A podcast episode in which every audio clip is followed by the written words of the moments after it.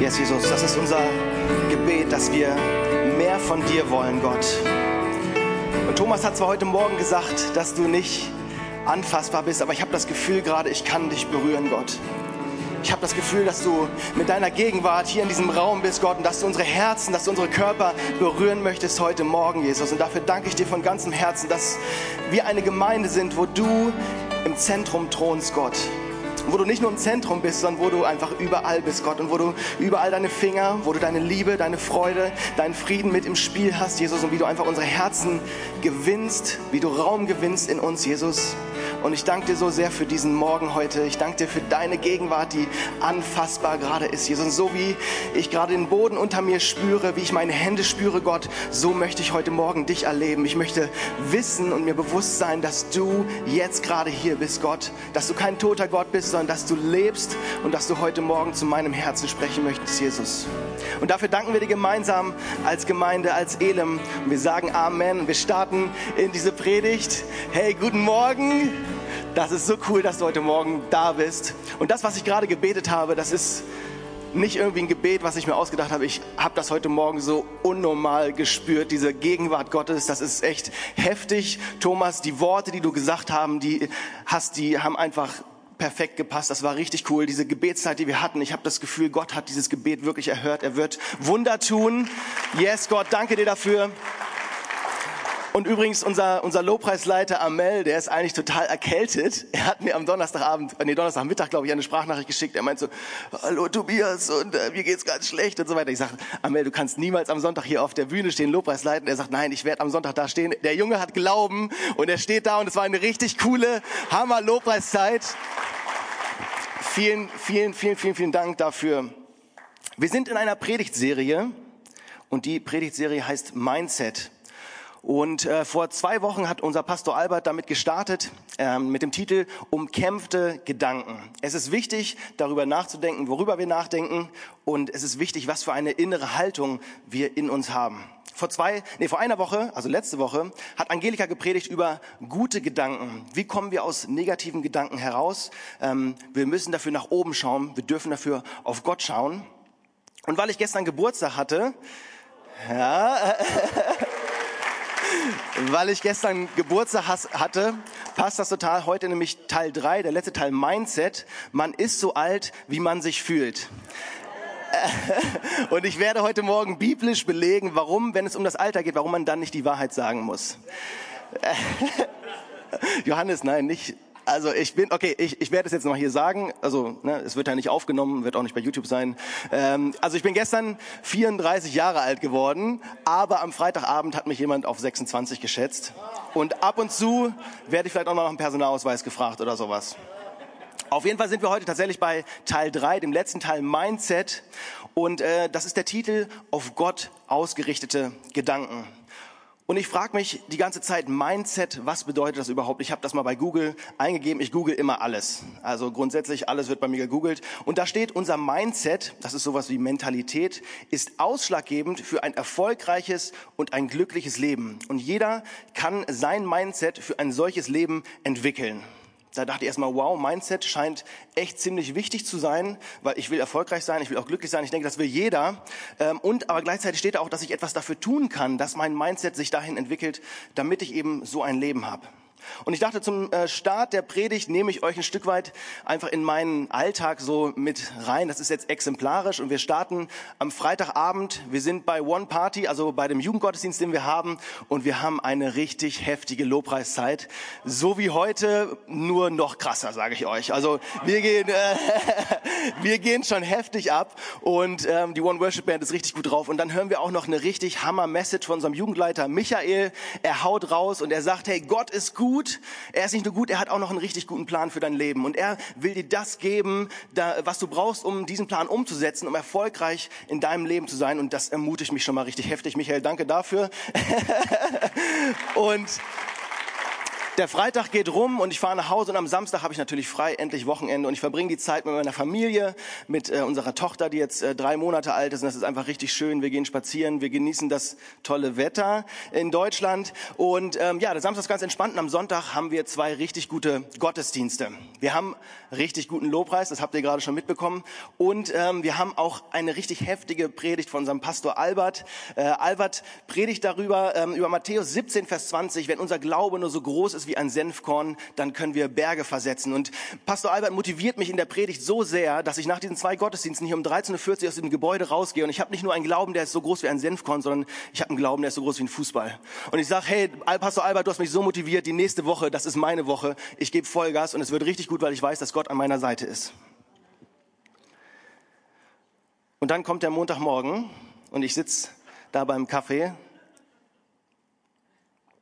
Lecker. Und ich schaue so ein bisschen durch Facebook, das mache ich immer. Ich weiß, das ist nicht so ganz christlich, aber ich, ich gucke durch Facebook durch. Und ähm, ich finde einen alten Kumpel von mir, der hat gerade ein Bild gepostet und er steht vor seinem neuen Unternehmen. Das ist schon das fünfte Unternehmen, was er jetzt gegründet hat. Und das ist super erfolgreich. Auch die anderen vier Unternehmen laufen richtig gut. Und ich schaue so ein bisschen auf mein Leben schaue wieder auf sein Leben, auf die Bilder, die er so gepostet hat, und sage, okay, das ist, das ist cool, das freut mich für ihn auf jeden Fall. Ähm, ja, ich muss dann natürlich auch irgendwann zur Arbeit und auf der Arbeit merke ich irgendwie, es ist zäh, es läuft nicht so richtig, es dauert länger, ich habe irgendwie Stress, dann ruft noch ein Kunde an, der sagt, ja, das Letzte, was du da gemacht hast, Tobias, das war nicht so toll. Ähm, ja gut, aber was soll's? Auch so ein Tag geht rum. Ich fahre nachmittags nach Hause und mache natürlich die Post auf, so als guter Bürger. Und auf dem einen Brief steht Finanzamt drauf. Und ja, jeder, der vielleicht selbstständig, äh, alle wissen das, Finanzamt ist nie was Gutes. Auf jeden Fall mache ich den Brief auf und es ist eine Nachzahlung, ähm, die sehr hoch ist. Ich denke mir so, okay, der Tag kann ja nicht schlimmer werden. Äh, ich fahre jetzt zum Training und ich werde richtig trainieren, hart trainieren, dann komme ich auf andere Gedanken. Und schon im zweiten Satz macht es Knack und mein Nacken ist irgendwie nicht mehr so, wie er sein sollte und ich muss das Training abbrechen. Ich schaff's gerade noch so unter die Dusche, fahre irgendwie so nach Hause und zu Hause angekommen muss ich natürlich auch noch E-Mails checken. Und ich sehe so, oh, eine eine E-Mail von Pastor Albert. Und er schreibt, Tobias, wir haben da schon dreimal jetzt drüber gesprochen. Viermal sogar, glaube ich. Warum ist der Dienstplan für nächste Woche immer noch nicht eingetragen, Tobias? Das geht so nicht weiter. Komm sofort in die Gemeinde. Wir sprechen da jetzt persönlich drüber. Und ich mache mich auf den Weg in die Gemeinde natürlich sofort, wenn Pastor Albert sagt, ich muss kommen, dann komme ich. Und ich halte nochmal auf einem, auf einem Supermarktparkplatz hier in der Nähe an, um ganz kurz noch ein paar Proteinriegel raus, rauszuholen. Und ich bin nur zwei Minuten da drin, komme wieder raus und das ist tatsächlich passiert. Ich sehe schon von Weitem unter meinem Scheibenwischer klebt was. Oh, letzte Woche, die, letzte Woche Montag und was ist da für ein Zettel dran? 24,90 Euro für zwei Minuten ohne Parkscheibe parken. Und ich denke mir, okay, der Tag ist, der kann nicht schlechter werden. Auf jeden Fall, ich bin bei Pastor Albert, wir vertragen uns wieder. Ich will nach Hause fahren. Ich will nach Hause. Das einzig Positive an diesem Tag, ich will nach Hause fahren und mein Auto springt nicht an. Das war tatsächlich vor ein paar Wochen hier so nach dem Gottesdienst und ich denke mir so, okay, der Tag ist, ist abgehakt.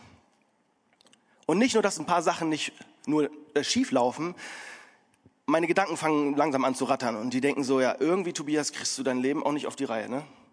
Du bist hier am Sonntagnachmittag so gut gelaunt rausgegangen, hast gesagt, hey Gott, mit dir schaffe ich das. Und am Montagmittag eigentlich schon ist das alles vorbei. Und ich denk mir so, nee, da ist nichts mehr mit Glauben. Und das, was sich in meinem Herzen breit macht in diesem Moment, weil dieser Gedanken sich weiterspinnt, das ist Zweifel. Und ich habe mich gefragt, wo kommen diese Zweifel eigentlich her? Und da können wir ganz an den Anfang der Menschheitsgeschichte zurückgehen. Und zwar im 1. Mose, Vers, äh, 1. Mose 3 unterhalten sich zwei Menschen mit einer Schlange. Und die zwei Menschen wissen eigentlich, was richtig und was falsch ist, beziehungsweise was sie nicht machen dürfen. Und die Schlange sagt, nein, das hat Gott nicht so gemeint. Ihr könnt schon von dem Baum essen. Das ist, dann werdet ihr voll schlau und ihr werdet so wie Gott und so weiter. Und bei Adam und Eva fangen so langsam Zweifel an im Kopf, ja, vielleicht hat Gott das wirklich nicht so gemeint, weil er will doch das Beste für uns, wir sollen auch schlau sein, wir sollen so sein wie er, das ist doch, ist doch nichts Verkehrtes dran. Und sie beißen in diese Frucht rein. Und da hat das mit dem Zweifeln angefangen. Sie beißen rein und wir wissen alle, was danach passiert ist. Und seitdem hat sich eigentlich nicht viel verändert. Der Teufel weiß, dass wir mit unseren Gedanken mit Gott in Verbindung stehen können. Zu jeder Tages- und Nachtzeit können wir mit Gott in Verbindung stehen. Und der Teufel versucht nichts anderes, als permanent diese Verbindung zwischen ihm und mir, zwischen dir und ihm, zwischen auch uns beiden zu, zu stören. Er weiß, dass daraus gute Dinge entstehen. Er weiß, wenn wir mit Gott in Gedanken verbunden sind, dann lassen wir uns nicht runterziehen. Und das ist das, was er kaputt machen möchte. Und er sieht dafür Zweifel. Und das ist sein effektivstes Mittel, was er nutzen kann. Weil es ist, Zweifel ist wie ein Gift. Es kommt nur ein kleiner Tropfen in unsere Gedanken rein. Und auf einmal wird aus diesem kleinen Zweifel ein riesengroßer Zweifel. Und du sagst, aus dieser Mücke ist plötzlich ein Elefant geworden. Eigentlich macht mein Leben doch überhaupt gar keinen Sinn, weil es läuft doch eh nichts richtig. Also kommen wir zu Punkt zwei, äh, zu Punkt eins natürlich. Zweifelndes und ungläubiges Denken. Und auch das habe ich natürlich bei Google mal eingegeben. Ich dachte, ich wüsste, was Zweifeln bedeutet, aber anscheinend wusste ich das nicht. Da steht, es ist gespalten sein, Unentschiedenheit vor mehreren Möglichkeiten, Unsicherheit bezüglich Vertrauen, bezüglich Handeln, bezüglich Entscheidungen, Glauben und Behauptungen. Und dann denke ich mir so, die Aufzählung ist eigentlich alles. Also das heißt, ich kann theoretisch über alles unsicher sein. Ich kann an allem zweifeln. Ich habe ja schon ein bisschen eingangs erklärt, wie das bei mir so läuft. Irgendwas in meinem Leben funktioniert nicht richtig. Ich mache vielleicht auch mal einen Fehler, also passiert mir auch mal. Äh, also ich mache irgendwas falsch und irgendwas läuft nicht so, wie ich mir das gewünscht habe. Und auf einmal beginnt dieser Zweifel in meinen Gedanken zu arbeiten. Und aus diesem kleinen Zweifel wird auf einmal ein richtiger Selbstzweifel. So dieses, Tobias, du bist doch sowieso so dumm guck mal dein Abitur an, das hast du gerade so geschafft mit, weiß ich nicht, was war eine richtig schlechte Note. Dein Studium hast du auch gerade so, du hast dich da so durchgemogelt. Eigentlich kriegst du doch nichts hin in deinem Leben und ich denke, ja, eigentlich ist mein Leben wertlos. Und das Krasse ist, von diesem Selbstzweifel komme ich sogar dazu, dass ich Zweifel an Gott habe. Weil ich denke, Gott ist ja eigentlich allmächtig, aber er, ist, er schafft es nicht, mich auf die richtige Bahn zu bringen. Er schafft es nicht, mich zu, hel zu helfen, weil ich doch so dumm bin und ich fange sogar an, an Gott zu zweifeln. Und wenn ich schon an Gott zweifle, dann fange ich natürlich auch an einem, an, an einem ganzen Leben zu zweifeln. Ich denke, das macht doch alles keinen Sinn, weil du rackerst dich irgendwie ab, du versuchst dein Bestes, aber dann kriegst du wieder eine E-Mail von Albert zurecht du hast es nicht gemacht. Ja, ich habe es vergessen und ich habe es nicht geschafft und ich mache dies falsch, ich mache das falsch. Auf jeden Fall, es macht doch alles gar keinen Sinn. Aus so, einem, aus so einer kleinen Mücke wird ein Riesenelefant. Zweifel schürt richtig die Angst, wie ein Feuer in uns. Und wir wissen alle, dieses Jahr hatten wir keinen Sommer in Deutschland. Aber äh, 2019 hatten wir einen richtig heftigen Sommer und ähm, Daniel Winkelmann und ich, wir waren unterwegs. Wir haben gesagt, okay, wir müssen uns abkühlen. Wir waren mit Fahrrädern unterwegs, sind zum Kanal gefahren, dachten, vielleicht finden wir da eine Stelle, wo wir reinspringen können. Von weitem sehen wir eine Brücke und ich glaube, wir haben das Gleiche gedacht. Wir, wir müssen von dieser Brücke springen. Das ist ja mega cool. Auf jeden Fall, ein paar Minuten später stehen wir in Badehose so an, an diesem Abgrund und wir gucken uns an. Ja, war nicht so cool die Idee eigentlich, aber keiner von uns sagt's natürlich. Wir stehen da so, ja, spring du zuerst. Nee, spring du zuerst. Auf jeden Fall stehen wir richtig lange da. Ich, Daniel, also ich glaube, wir haben an diesem Nachmittag wirklich fünf, fünf, weiß nicht, vier Stunden da verbracht oder sowas. Auf jeden Fall stehen wir da und nee, du springst, nee, du springst und keiner traut sich so und ich merke, wie dieser kleine Zweifel in meinem, in meinen Gedanken so, was passiert, wenn du da runterspringst, da, das kann nicht, kann nicht gut gehen. Der wird auch immer so groß, ich bin starr vor Angst, ich kann nichts tun. Und Daniel Winkelmann, er nimmt all seinen Mut zusammen und steigt wieder vom Geländer runter. Nein, er springt runter ins Wasser und ich denke mir so, nein, Daniel! Und er taucht wieder auf, alles gut, er schwimmt an die Seite und jetzt stehe ich alleine da ich stehe alleine da und okay, ich spreche die, die Story hier ab. Ich erzähle nicht weiter, was passiert ist, sonst äh, lacht ihr mich alle richtig aus. Auf jeden Fall stand ich da drei Stunden. Ich habe mich nicht getraut, runter zu, zu springen. Zweifel kann uns richtig lähmen. Es macht uns kaputt. Und es ist dann so wie ein Hase, der vor der Schlange steht und er bleibt einfach starr stehen. Er kann nicht weglaufen und er weiß, dass er gleich gefressen wird. Es ist wie eine Ziege, die erschreckt wird und ohnmächtig umfällt. Wir werden ohnmächtig durch Zweifel. Und ich glaube, spätestens jetzt wird uns klar, warum Zweifel die Hauptwaffe vom Teufel ist, weil er uns damit komplett lähmen kann. Er kann uns damit komplett kaputt machen mit nur einem kleinen Tropfen an Zweifel. Und ich finde, so fühle ich mich zumindest, dass ich oft irgendwie dem doch schutzlos ausgeliefert bin. Ich kann nichts dagegen machen, weil diese Gedanken kommen einfach, sie schießen in meinen Kopf und sie werden größer und größer und größer und auf einmal bin ich wieder ohnmächtig, fall um wie diese Ziege und kann mich nicht bewegen. Jetzt denkt mal bitte alle nicht an einen rosa Elefanten. Ja, ihr habt alle dran gedacht, oder? Ja, hoffe ich doch. Auf jeden Fall, Thomas Wiese hat vor ein paar Wochen ähm, über eine Weg von Mentalität und eine hinzu Mentalität ähm, gesprochen. Also ich versuche das mal in, mit meinen eigenen Worten wiederzugeben. Ähm, wenn wir immer versuchen, aus negativen Gedanken rauszukommen, krampfhaft uns auf dieses Negative fokussieren, wo wir raus müssen, dann kommen wir da niemals raus. Aber wenn wir uns auf hinzu, auf das Positive, wo wir hinwollen, konzentrieren, fokussieren, dann schaffen wir es, dahin zu kommen. Das heißt, wenn ich denke, okay, ich darf jetzt nicht an einen rosa Elefanten denken, dann denke ich lieber, ich muss an einen blauen Elefanten denken und dann schaffe ich es, somit da rauszukommen und nicht mehr an den rosa Elefanten zu denken. Also ihr wisst hoffentlich, was ich meine. Ich finde das sehr kompliziert.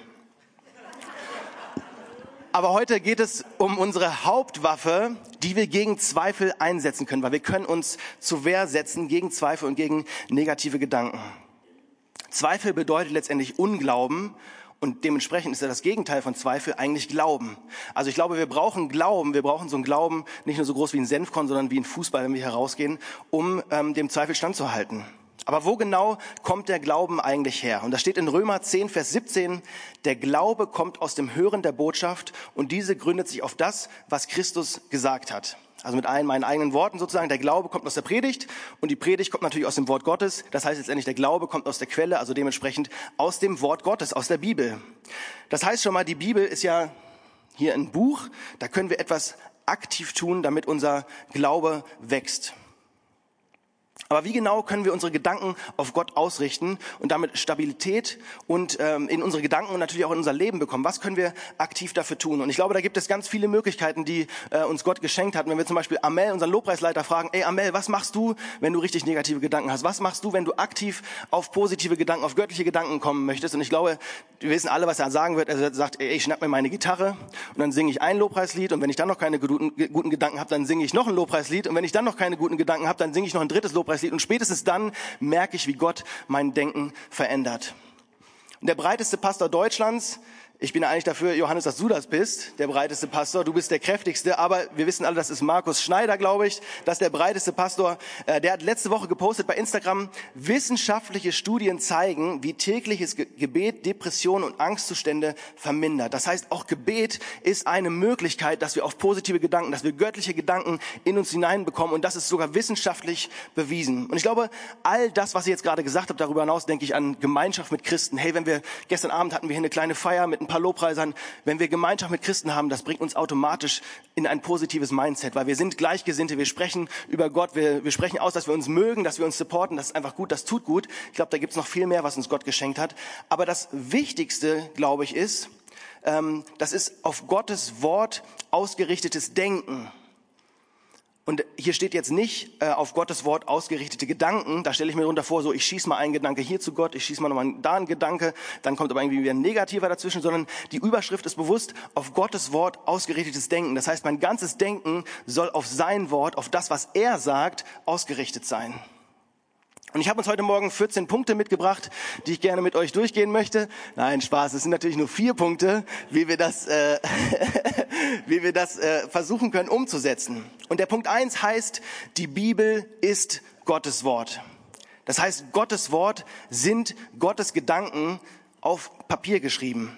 Und ich glaube, die Bibel ist eine Anleitung für unser Leben. Das hat Gott nicht nur so gemacht, weil er dachte, ja, ich werde ein Bestseller oder sowas. Die Bibel ist tatsächlich das bestverkaufteste oder das am meisten verkaufteste Buch der Welt, sondern Gott hat es getan, um uns seine Gedanken mitzuteilen, um uns eine Anleitung für das Leben zu geben.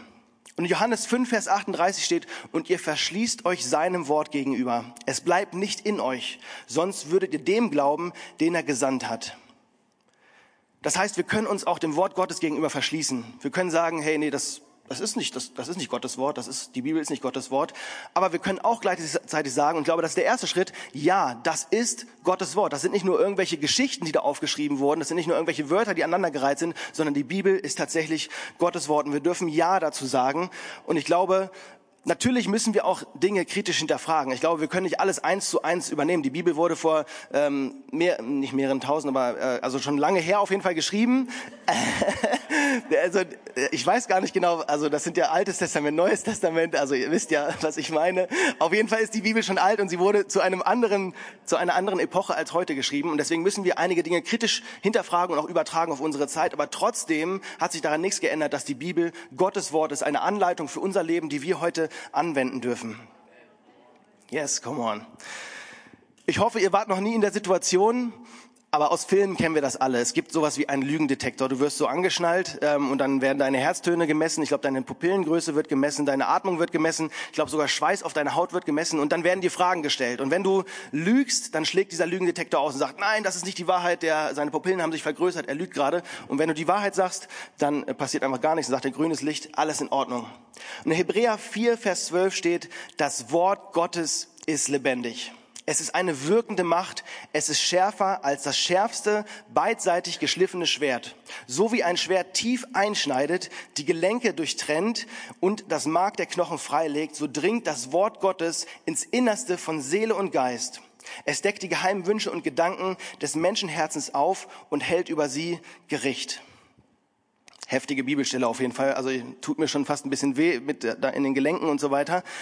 Ich weiß nicht, ob ihr schon mal versucht habt, einen, einen Schrank zum Beispiel von einem schwedischen äh, Möbelhersteller ohne Anleitung aufzubauen. Ich habe das tatsächlich mal probiert, als ich den ersten Ikea-Schrank hatte. Dachte ich so, komm, das kann nicht so schwierig sein. Das kriege ich auch ohne Anleitung hin. Naja, ich habe das Ding bestimmt fünfmal falsch zusammengebaut, bis ich dann gemerkt habe, okay, wir brauchen eine Anleitung. Und wir wissen manchmal nicht, was ist richtig, was ist falsch. Und genauso ist es auch in unserem Leben. Manchmal wissen wir nicht, was ist jetzt gerade richtig, was ist dran, was ist gut für mich, was ist schlecht für mich. Und durch unsere ganzen manchmal wirren Gedanken können wir nicht unterscheiden zwischen gut und zwischen falsch. Welche Aussagen, welche Gedanken über mein Leben sind richtig? Und wenn Zweifel kommen und wir nicht wissen, wem oder was wir glauben können, dann kann das Wort Gottes tief in uns eindringen. Das sagt diese Bibelstelle. Und diese, das Wort Gottes ist wie ein Lügendetektor. Es sagt, Mäh, das ist ein falscher Gedanke, Tobias. Das ist nicht von mir. Das hast du, weiß nicht, von irgendwem. Das hast du vom Teufel. Das ist nicht mein Gedanken über, mein Gedanke über dein Leben. Und es sagt, hey, grünes Licht. Genau das, Tobias, das ist das Richtige. Und das Coole ist, es passiert wie ein Skalpell. Es, es passiert messerscharf. Es schneidet nicht irgendwie aus Versehen was raus, was da doch hingehört, sondern es ist ganz scharf, es ist ganz präzise. Gottes Wort ist, macht da kein, äh, kein Heckmeck, sondern Gottes Wort ist da richtig straight. Das Wort Gottes kann Zweifel rausschneiden und somit Raum für seinen Glauben und für seine guten Gedanken in uns machen. Und so kommen wir zu Punkt zwei, das Wort Gottes meditieren. Kleiner Exkurs, nur so am Rande. Der Teufel hat keine eigenen Ideen, sondern er versucht das zu nutzen, was eigentlich Gott gehört, um es für seine Zwecke zu missbrauchen. Und deswegen, ich glaube, ähm, es ist gut, das Wort Gottes zu meditieren. Ich weiß nicht, ob ihr schon mal erlebt habt, ähm, ihr habt eine Bibelstelle vielleicht tausendmal gelesen, vielleicht sogar zweitausendmal, aber beim tausend und ersten Mal auf einmal macht es Klick. Das passiert mir irgendwie andauernd und ich denke mir so, ach, Gott, das ist das, was du damit gemeint hast. Ich habe das mein Leben lang nicht verstanden und ich bin ja jetzt schon 25.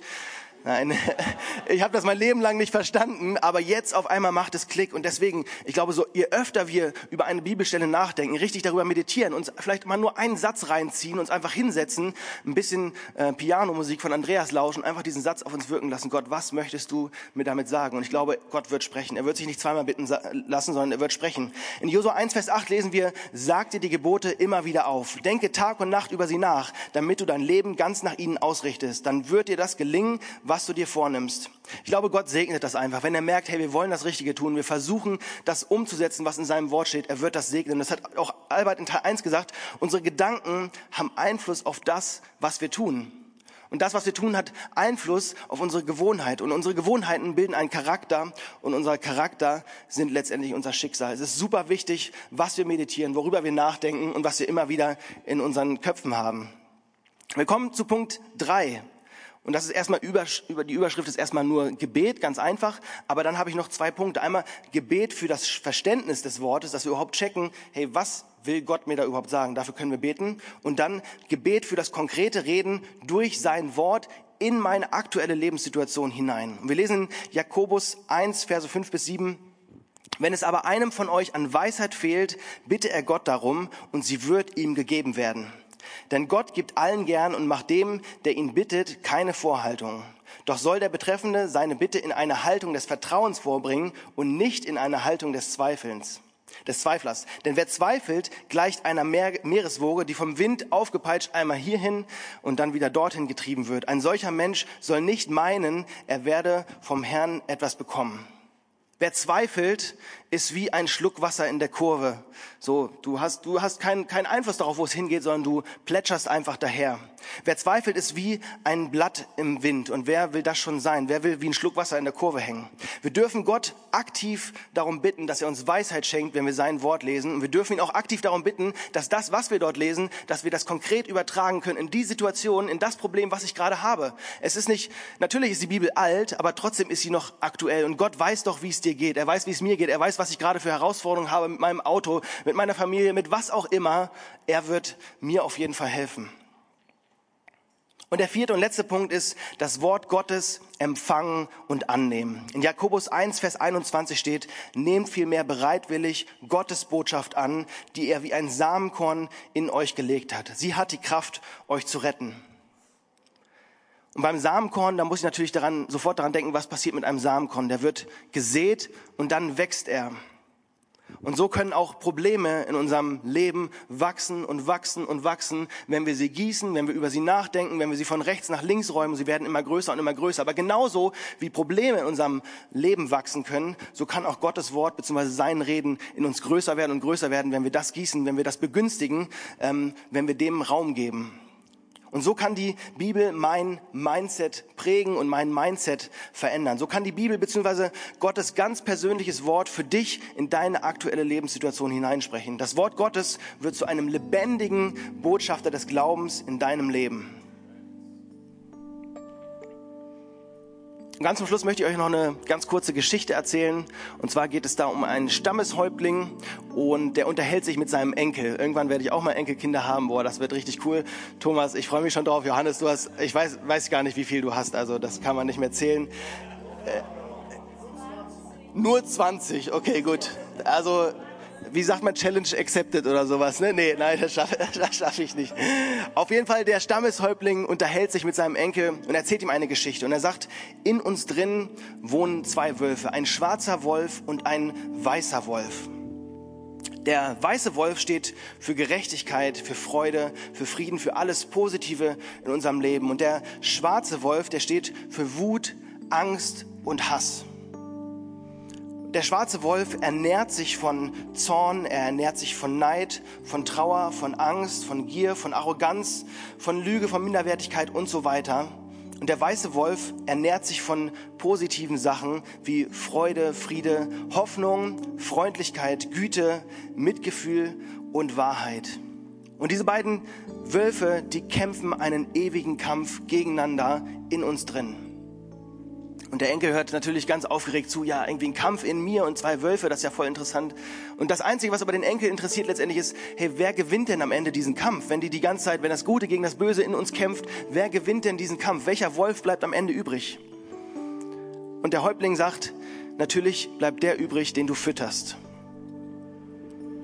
Ich glaube, in unserem Inneren findet ein ständiger Kampf unserer Gedanken statt. Und wir alle wissen das, weil wir alle das täglich erleben, wie es in unseren Gedanken manchmal aussieht. Positive göttliche Gedanken gegen negative, wirklich teilweise teuflische Gedanken, die uns richtig, richtig fertig machen können, die uns richtig runterziehen können. Und wir alle wissen, wir kommen aus der Nummer nicht raus. Egal, was wir tun, wir können nicht so machen und die negativen Gedanken sind weg und auf einmal haben wir nur noch positive Gedanken, sondern dieser Kampf findet ständig und täglich in uns, in uns statt. Aber wir können uns konkret dafür entscheiden, welchen von diesen Gedanken, welchen Wolf wir in uns füttern wollen. Wir können aktiv Einfluss darauf nehmen, wo diese Gedanken herkommen. Wir brauchen diese von Thomas, von dieser Hinzu-Mentalität. Wir dürfen nicht versuchen, ganzen Tag zu denken, ich darf nicht schlecht denken, ich darf nicht schlecht denken, sondern wir dürfen hinzu zu den positiven Gedanken gehen und sie füllen uns automatisch aus. Und es geht auch nicht darum, die Bibel zu lesen, so wie ich das früher gemacht habe, damit wir die Bibel gelesen haben, weil als Christ muss man die Bibel lesen und deswegen lese ich sie halt und ja, schlaf da immer fast drüber ein und denke mir so, okay, noch, noch, noch ein Kapitel und dann hast du es geschafft, dann hast du deinen Leseplan wieder voll.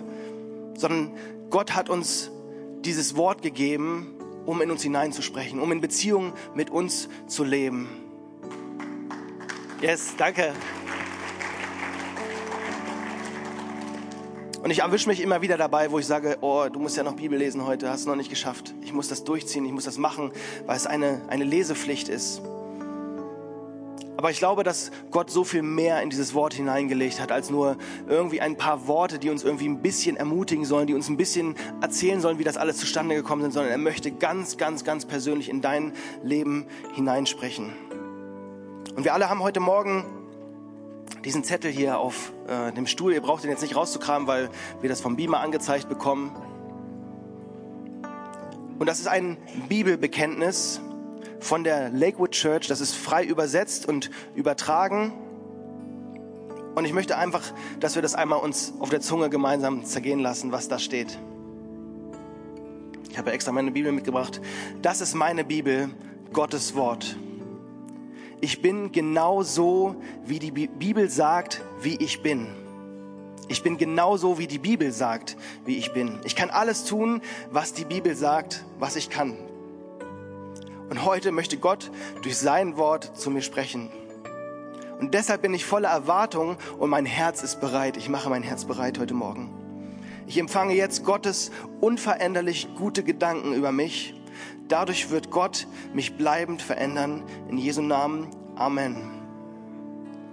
Und ich möchte euch einfach einladen, dass wenn ihr in die nächste Woche startet, vielleicht habt ihr auch so einen miesen Start wie ich letzte Woche und es läuft einfach nicht so richtig, dass ihr eure Bibel rauskramt und dass bevor ihr diese Bibel lest, dass ihr dieses Bekenntnis zu Gott betet und sagt, hey Gott, ich brauche dich jetzt gerade und ich nehme dein Wort an. Das, was da steht, das ist für mich geschrieben. Das ist nicht irgendwie für alle Christen irgendwie so geschrieben, sondern das ist ganz persönlich für mich geschrieben. Und dass wir, wenn wir das Wort lesen, dass wir es auch empfangen, dass wir es annehmen und sagen, hey Gott, das ist das, was du zu mir sagen möchtest. Und ich danke dir dafür und dass wir es auch umsetzen dann.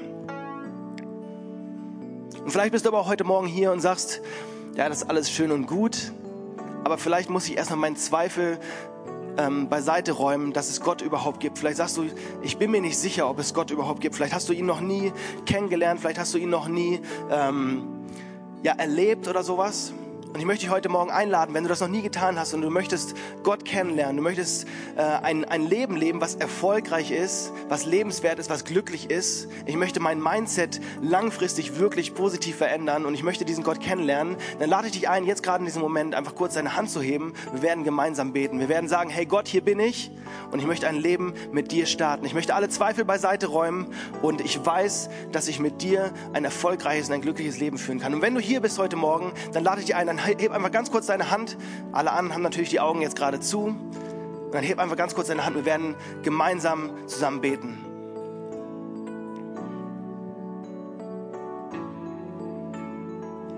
Ich möchte dich nochmal ermutigen, wenn du heute Morgen hier bist und du hast es noch nie getan und du spürst, dass es in deinem Herzen jetzt gerade pocht, und du merkst, irgendwas zieht mich, irgendwas spricht zu mir, irgendwas möchte, dass ich meine Hand hebe, dann heb kurz deine Hand und wir werden gemeinsam beten und gemeinsam dein und mein Leben ihm ganz neu geben.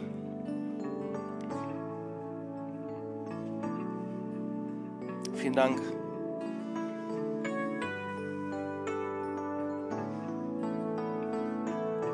Ein letztes Mal will ich dich noch ermutigen, wenn du hier bist und du spürst, wie dein Herz gerade klopft, dann heb ganz kurz deine Hand. Und ich sage dir, dass diese Entscheidung wird dein Leben verändern. Nicht nur für die nächste Woche, nicht nur bis Montag, sondern bis in die Ewigkeit.